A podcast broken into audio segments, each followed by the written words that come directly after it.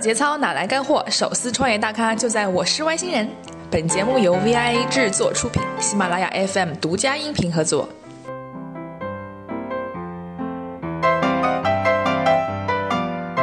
Hello，大家好，我是玛丽。那今天呢，我是外星人，真的来了一个大咖，我来科普一下哈。三十六氪是二零一六胡润中国最具影响力财经自媒体五十强之一，三十六氪股权投资二零一六胡润新金融榜单五十强之一，三十六氪创始人刘晨晨，福布斯二零一六 Under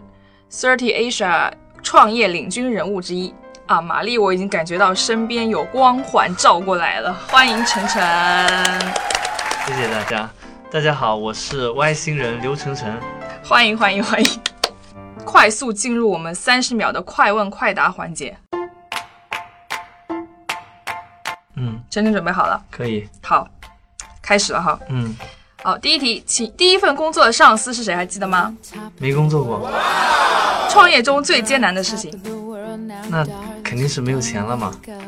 创业中最搞笑的事情， 就是自己觉得自己干了一件蠢事啊，没有让让别人觉得你最好笑是吗？别人觉得我最好笑的事啊，可能比较屌丝吧，好，偶像是谁？偶像啊近现代时尚邓小平同志吧，女偶像是谁？女偶像，女偶像没有，好，不去创业会去做什么？做老师，真的假的？真的哦那最厉害的一门技能？跑步算吗？哦，算，嗯，就是跑得快还是还是持久力比较厉害都可以， ？OK，最喜欢的甜食，嗯，不太喜欢吃甜食，喜欢吃辣的。嗯。哎，听说喜欢吃辣的男生比较喜欢辣 妹，好过。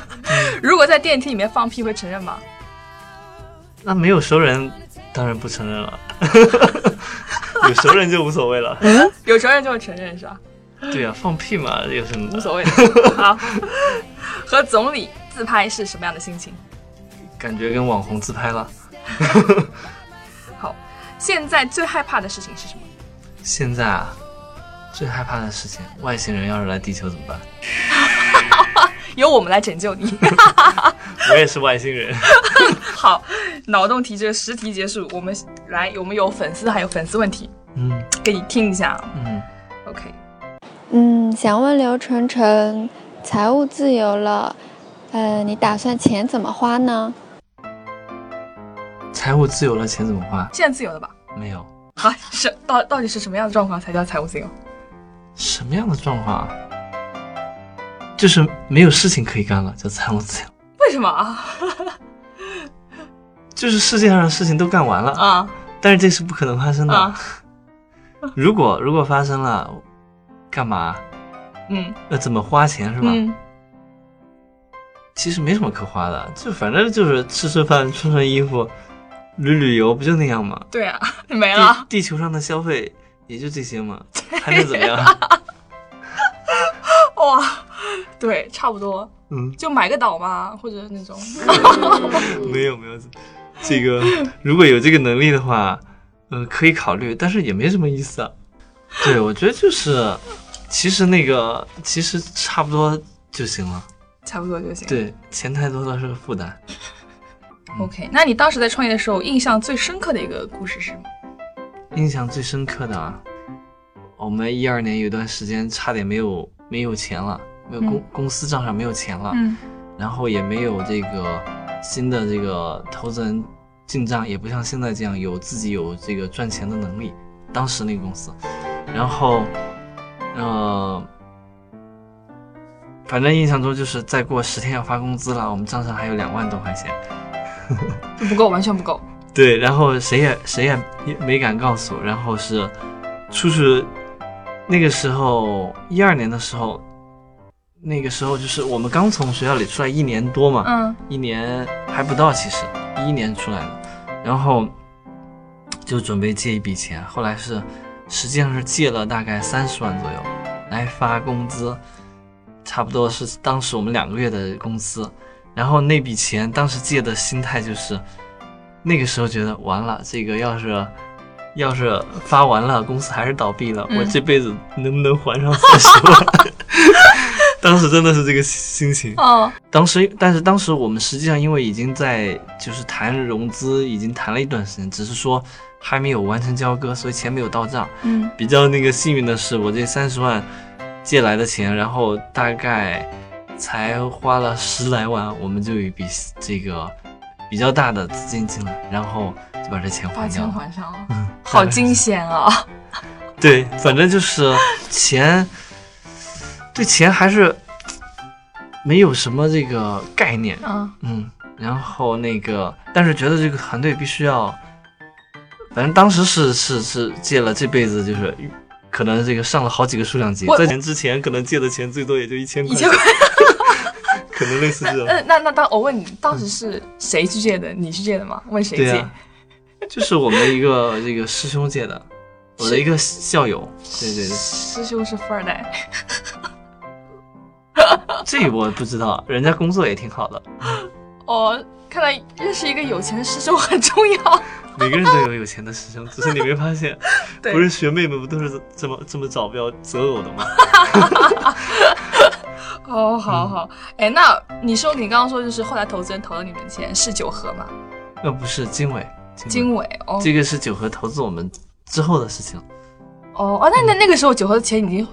花完了，那个他们，对对，你当当时不是很紧张吗？ 会是挺紧张 的，那有什么办法？能力不够， 要能力够的话就不会遇到这种问题 了。那哎，你觉得当时九合那个王潇为什么会那么信任你？他就一下子把钱给你了。嗯，可能是因为当时他也比较冲动吧， 不是你对说当当怎么冲动啊？他就跟你聊了一下嘛，就给你了。对啊，我们是他基本上，嗯、投资的不能说第一个项目，反正也是前几个项目，哦，然后。就是他他出做投资人的时候的。对他，我们认识的时候，他还不是投资人呢，就不是全职的投资人，还在百度。 啊，然后，然后他出来的这个相当于第一阶段就投了我们，然后那个时候说实话，很多模式都看不清看不清楚。然后当年还有很多今天已经不存在的公司，也有可能很多人都不知道的公司，都是那个时候。嗯，反正就是，我就跟他聊了两次啊，然后他就投钱了。然后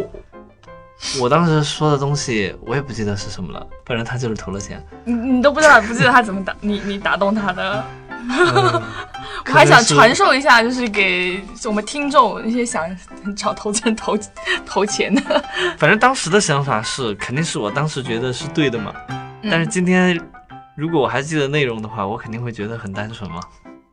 反正当时你跟他说的故事，人都是成长的肯定没有说到现在三十六哥现在的业务是不可能，对吧？那肯定不可能。嗯那我只能说王潇看人 比较会。嗯，可以这么说。 也有可能是冲动了。冲动了，他还年轻， 对，他现在已经谨慎了，因为他也看过我们。是吧 ？OK，好吧，嗯好。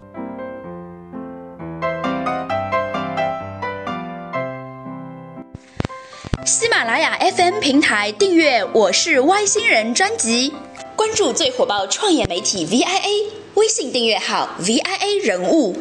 啊、那聊聊现在三十六氪目前最主要的业务是什么呢？就是他从媒体到现在，我们现在因为 有几个公司嘛，不同公司有不同的业务。嗯现在就是主要是三块儿吧，一个是我们这个之前的这个创业媒体这块，后来是我们做了这个，一四年我们做了这个连锁办公这这个联合办公这一块嘛，嗯就客空间，然后还有就是后来我们一直做的关于创业创业企业的金融这个板块，嗯嗯这个板块里面有，呃，有一些细分，主要是这三块。嗯嗯，这两个业务主要的想法都是说，给我们覆盖的这种科技类的，或者说新经济的这种创业型企业，提供这个相对全生命周期的这个金融和空间的服务。嗯全生命周期是什么呢？空间的，比如拿空间来举例比较好理解，偏早期一点的，这个就是联合办公，就是嗯我就一个大开间，然后你就来租工位，然后在一块儿办公，有氛围嘛，对吧？嗯这个你可以有一个大家互相之间资源能对接上，然后能有一个攀比的氛围。然后呢，到中后期的话，我们会提供独立的空间产品，就是比如一千人的公司、两千人的公司、五百人的公司，我们有独立的空间产品来满足他们需求，所以是全生命周期就这个意思。然后我们金融这个板块的话，相对比较复杂，就是说偏早期的，我们有一个叫三十六氪创投助手这样一个一个东西，是专门。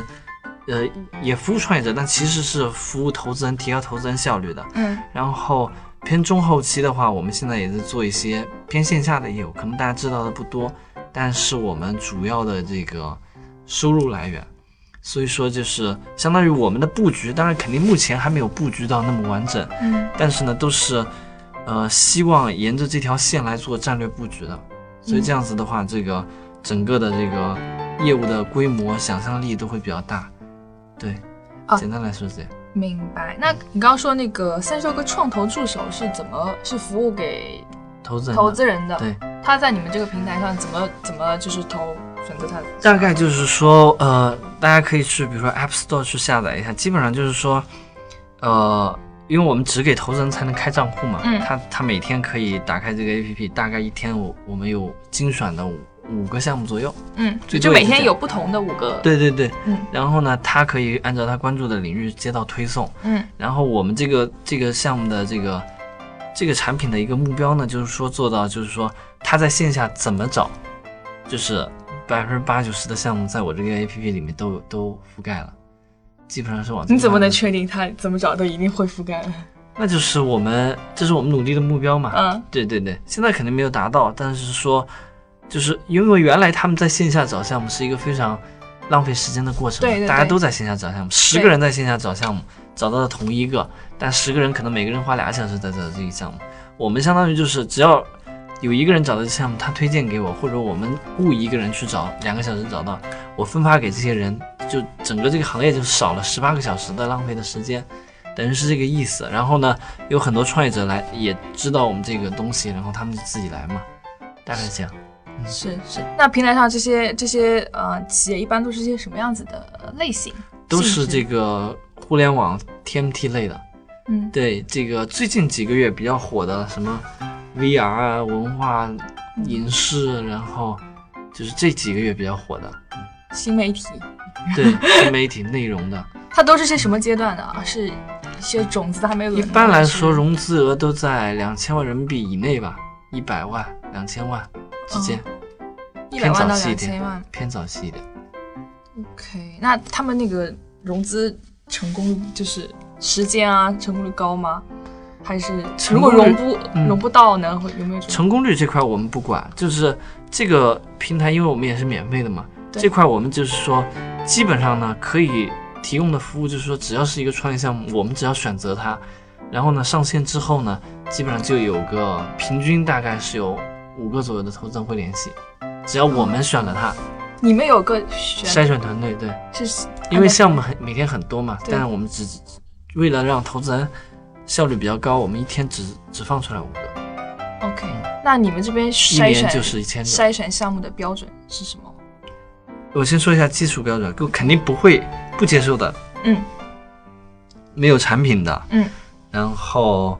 呃，这个行业跟我们不相关的，就是非互联网 TMT 类的，嗯嗯然后这些肯定是不接受的，嗯，呃，还还有这种涉涉及什么非法啊、黄赌毒的这类的东 西，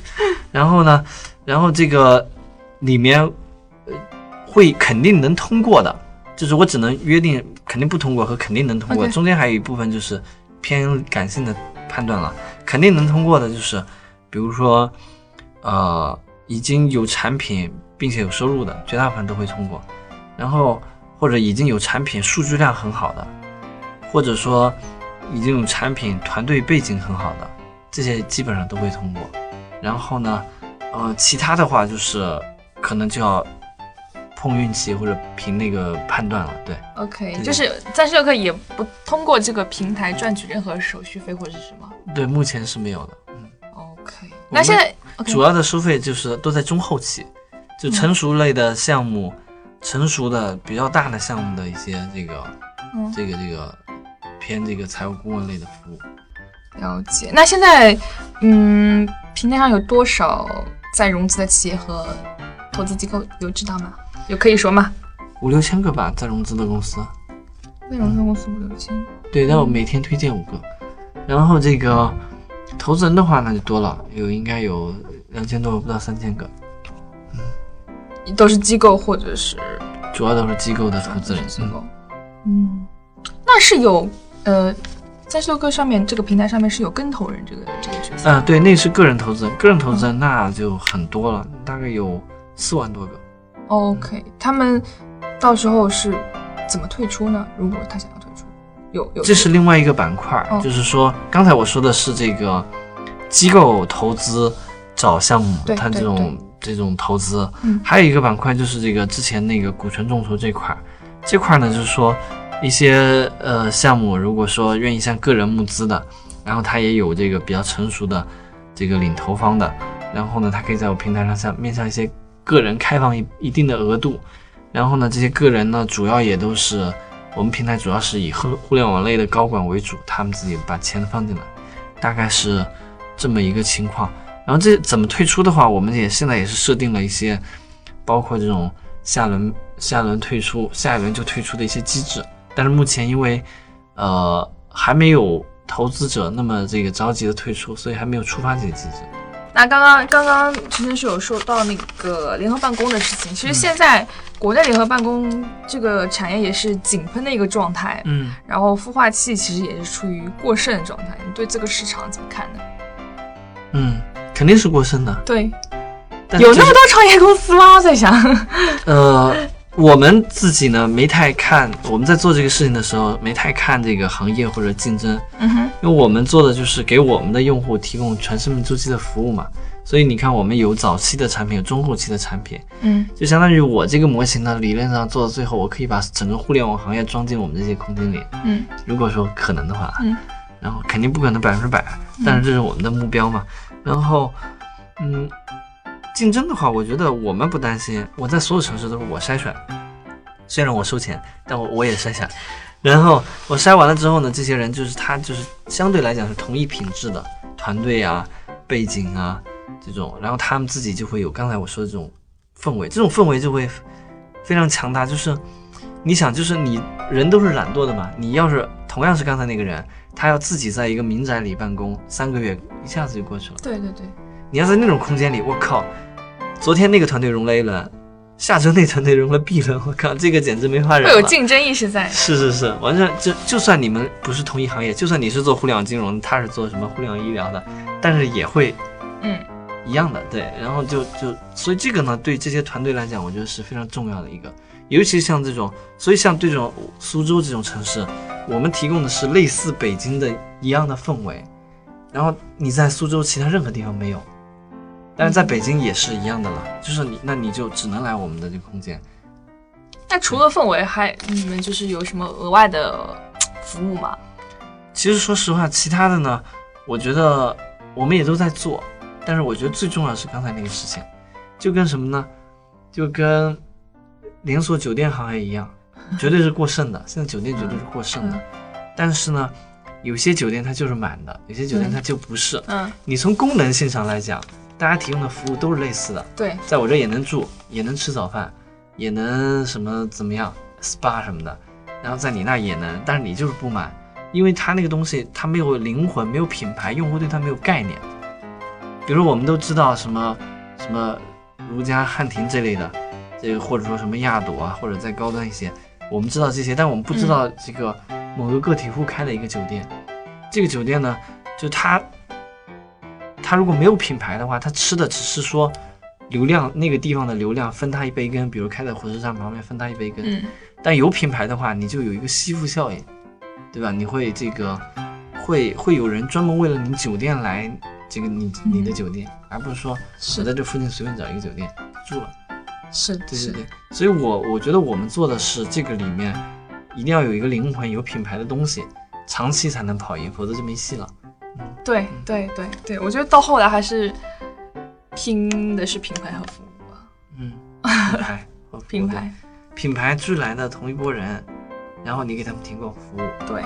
对对，但是很多人呢，就是在做这个事情的时候，他只想到了后半句，就是给他们提供服务。嗯没想到前半句嗯就品牌自然的同一波人，嗯，这个非常关键。对对对对对对对对对，这个有东西比较当然比较虚，也很难做，对它是运营出来的，对但是它确实很重要。对对对，因为像我们的话，就会选择有跟我们类似的一帮人在的地方。对对对对，对，是的，像我就 SOHO 就不太合适。哎呀，这好像黑了他们，要紧吗？没关系，不要紧对吧？反正不是我 说的。呃，那聊聊三十六氪媒体吧。嗯，嗯，觉得三十六氪目前来说仍然是仍然是互联网企业对外发声的第一站嘛？嗯，我觉得当然还 是了。我们现在就是也在就是提高这种对于企业的服务能力啊各方面的都在、嗯都在做，还在加强这块、嗯，具体怎么怎么做？就是包括比如说我们做了一个这种呃类似客服一样的，就是专门专门这个，原来我们都是呃就是企业把这个信息提交给我们，后来嗯我们就是在这个反馈速度上不够，所以我们加了几个客服来做这一块。嗯就，是类似这类的服务，我们都在做，都在提升。嗯，那这样问哈，除了三十六氪之外，最欣赏国内哪家创业媒 体？那就你们吧。好好好，谢谢。 嗯，想问克指数是个什么东西？科指数是我们一个一个尝试，而且我们觉得是未来一个趋势，就是说，因为呢，就是嗯，因为我们做的这个企业都是互联网 TMT 类的，这个这类企业呢有一个共同点就是都是有这种第三方的数据的嘛，对，不管是运营商的嗯还是什么第三方监测机构的，所以说在数据的维度上，像我们这种第三方的机构可以获得的比传统的企业要多嘛。比如说我要投一个牛奶厂，我肯定没有它的数据，对，但是我投这个的话，我的就会有数据，然后我们就希望用这些数据呢，作为一个作为一个评价好项目的一个标准，一个指数来做一个指数出来，然后我们就做了现在这个科指数，它目前来讲呢，还是一个雏形，我觉得跟我们想象的呃还差很远，但是已经有很多投资人在使用。呃，反正就是这个科指数呢，主要就是有二十六个维度嘛，就是日活的用户、在线的时长，嗯然后什么这个使用手机的型号这些。呃，有一些那个比较类的，就是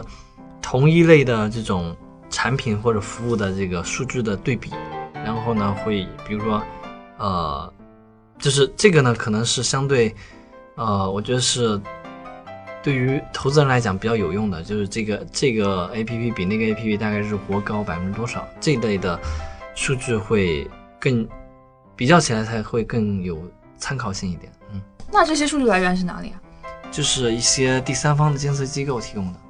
？OK，那如果第三有没有存 可能是第三方的数据监测机构他们的数据不真实的，那肯定会有不真实的情况，那不就是这些会都不可能误误导 VC 了吗？会，都不是百分百真实的，因为嗯这些第三方的机构也都是，比如说，呃，百度什么工具条啊这些东西，这些一些东西给它收集起来的一些数据，然后我们提供的只是一个线索，或者说大概其是那样的，就是不不可能说这个，啊、你就看了我这个，然后你就盲投了，那不可能的。就是说我只能告诉你，啊、大概那个那个公司就是至少，比如说啊，嗯我就没有不用绝对数据的话，嗯比如说有一个 A P P 从 App Store 嗯一百名爬到了二十名，嗯就这件事情，我告诉一个 V C 对它就是有价值的。啊，就是不能说是一个，我不可能告诉他说，每天二十个下载增加到了每天一万个下载，这个数据我没有，嗯嗯，我也提供不了。嗯嗯，对对对，啊对，反正他们大概知道这个方向之后，还是会去做尽调，还是会做那肯定的是，它是一个线索。明白明白，嗯啊，我们节目有个环节叫大咖歪点评，嗯，呃，想请你聊聊现在国内创业热潮吧，你觉得还会持续多久？这个东西肯定是热潮。首先，创业肯定是一个常态，就是媒体创业这个事情原来也有，对吧？从改革开放，咱们国内从改 改革开放开始就有，对只是说这个呃，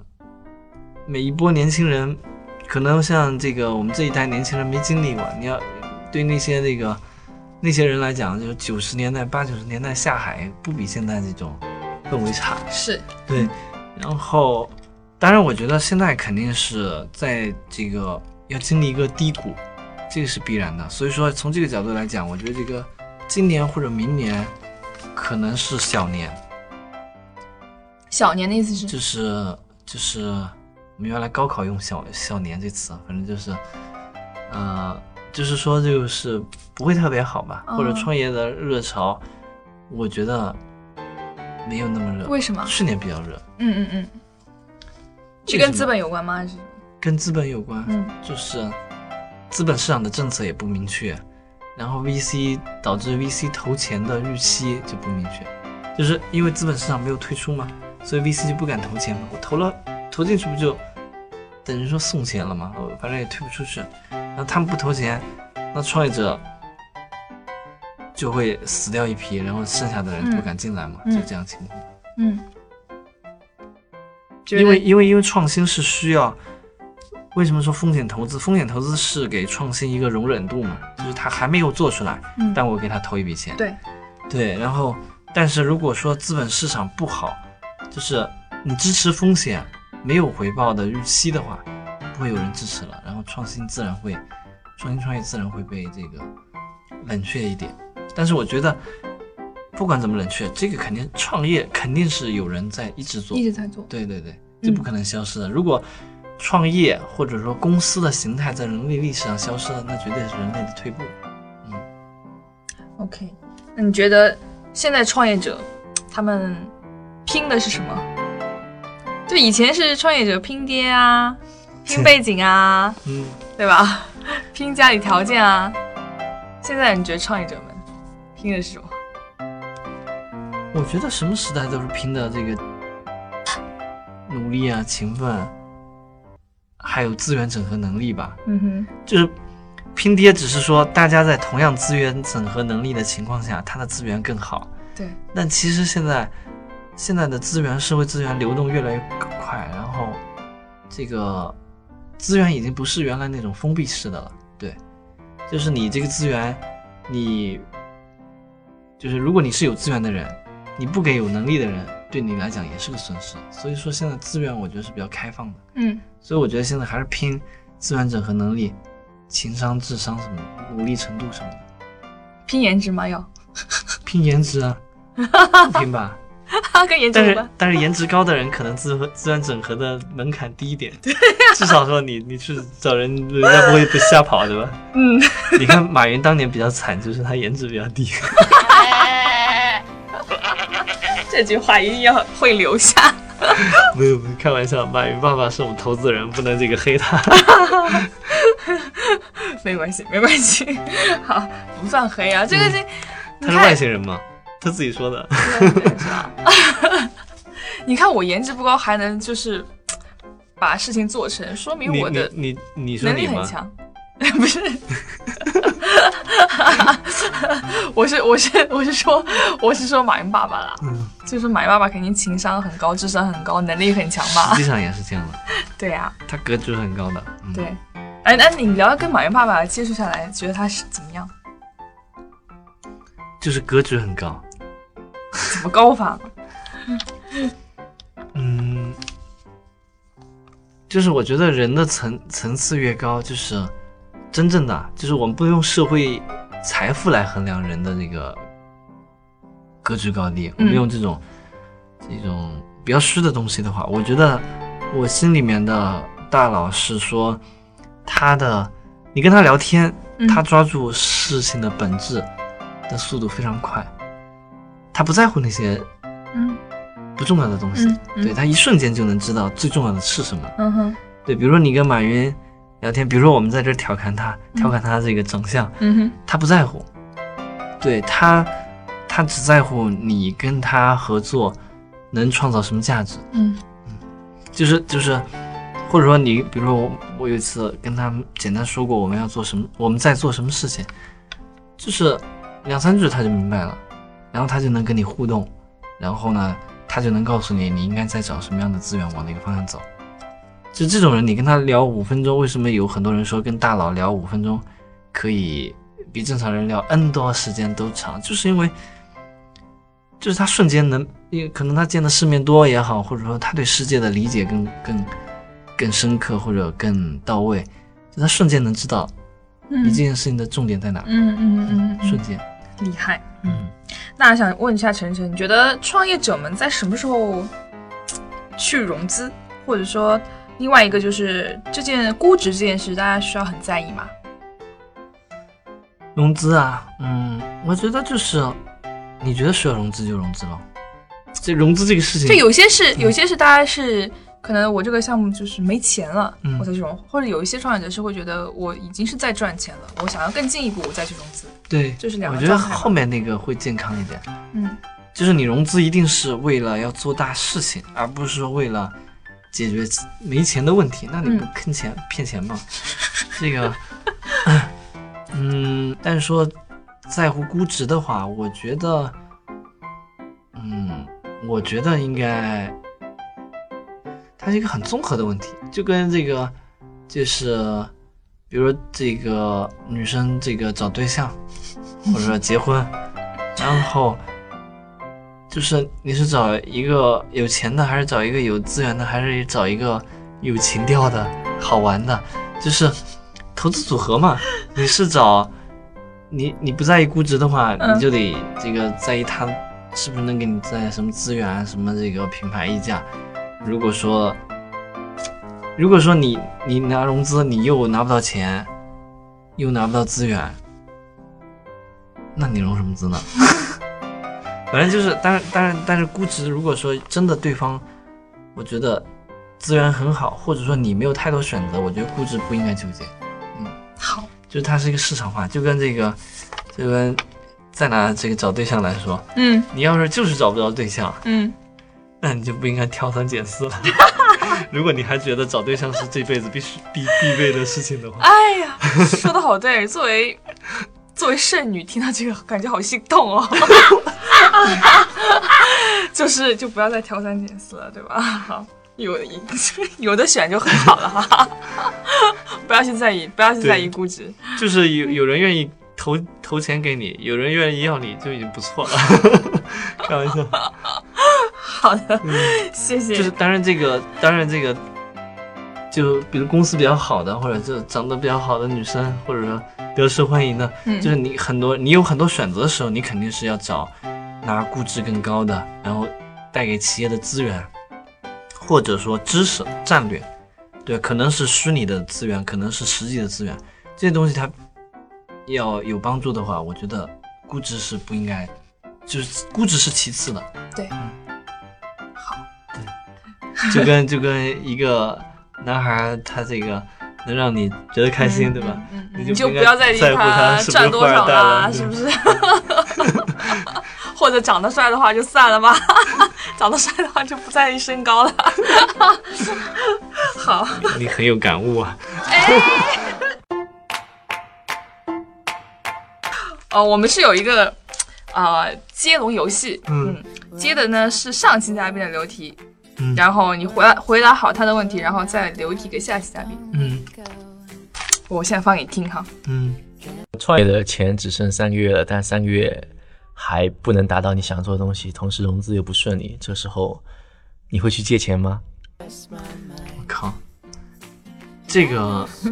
对，反正这个问题很实际，应该很多人遇到。对，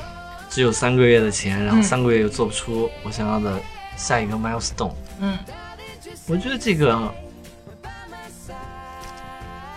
其实要不要借钱，关键还是取决于，比如说，如果我觉得五个月我能做到下一个 milestone，非常确定，或者六个月，或者十个月，反正就是我有一个明确预期，嗯，那我肯定会去借钱。但如果我只是说我剩三个月钱了，但是我做三个月做不到下个 milestone，或者说，换句话意思就是，我永远都做不到下一个 milestone，就这个模式根本就不可行。那我肯定不借钱了，我赶紧把收拾收拾关门，然后把三个月钱结了。 为什么还要傻乎乎的坚持呢？就是，反正我觉得是傻坚持就等于在浪费新机会，这是我的观点。对，这个，所以我觉得还是要看自己，就是我觉得真的遇到这种情况，要坐下来，不带感情的思考一下，就这个事情还能不能成？如果有希望就借鉴，没希望就解散。那留一题给我们下期。在他创业以后，他觉得哪一部分的世界观改变了？那三十六氪现在已经做了几轮融资了？嗯，呃，是几轮了？呃，正儿八经的是四轮吧。四轮了。嗯，那啊、呃，真正作为创始人，是不是那觉得创始人权利是不是有会被削弱呢？嗯，还好，因为我们的投资者都是比较成熟的机构，所以他们知道，就是其实是我开开心心的做，才能把这公司做好。所以我们基本上在董事会的席位设置上，因为还有就是我们的股东也有那个啊蚂蚁金服集团嘛，对，所以就是也是参考了他们。虽然就是股权上比例是低，但是我们这个投票权上的比例很高，嗯，基本上跟这个马云啊、刘强东啊，其实设置的方法是一样的，嗯这个已经比较成熟了，建议创业者们都可以参考一下。像刘强东那个有一本书《创京东》里面也讲了这部分，我们基本上是参考的它。嗯，怎么设我不知道，就是你们给我们这个阶比如说段的，比如说我们的我们的股份，我们团队加起来只有百分之五十多，嗯，但是我们的投票权有百分之八十多。哦，投票权怎么是怎么设就的？在董事会层面设置席位，如果是境内的话，如果境外的话，可以有不同的 A、B 股的这个权利。嗯，对，董事会说的席位、嗯 OK。嗯，啊，可以。晨晨之前是去了湖畔大学，对，啊，是第几期啊？你是第二，我是第一期。第一期学员，你们是什么样子？怎么样？反正湖畔给我印象比较深的呢两个，第一个呢就是它的学院构成呢比较综合，就比如说我们原来上一些商学院，要不就是全是互联网的，要不全是就是同一类人，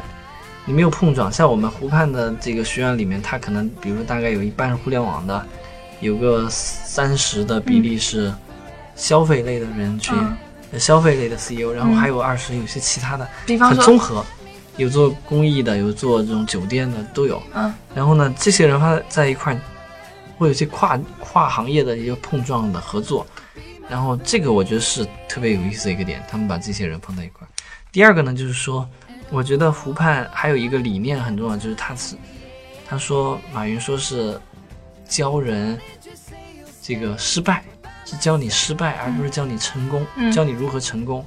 然后告诉你如何失败呢，你才有可能成功；告诉你如何成功呢，你可能基本不能成功。嗯嗯嗯，我学如何卖脑白金是一个营销技巧对层面的，是一个技术层面的，但我学这个呢是一个心灵层面、格局层面，我觉得这个是非常重要的，挺有意思的。嗯，我觉得是很棒的一个地方。好。 I got something to say. 那这期非常感谢刘晨晨来我们这里玩，这期就这样啦，拜拜。 I wanna tell you. 掉得了节操，捡得了干货。这里是我是外星人，拜拜 And oh, we got time, yeah. Darling, just where you stay. oh,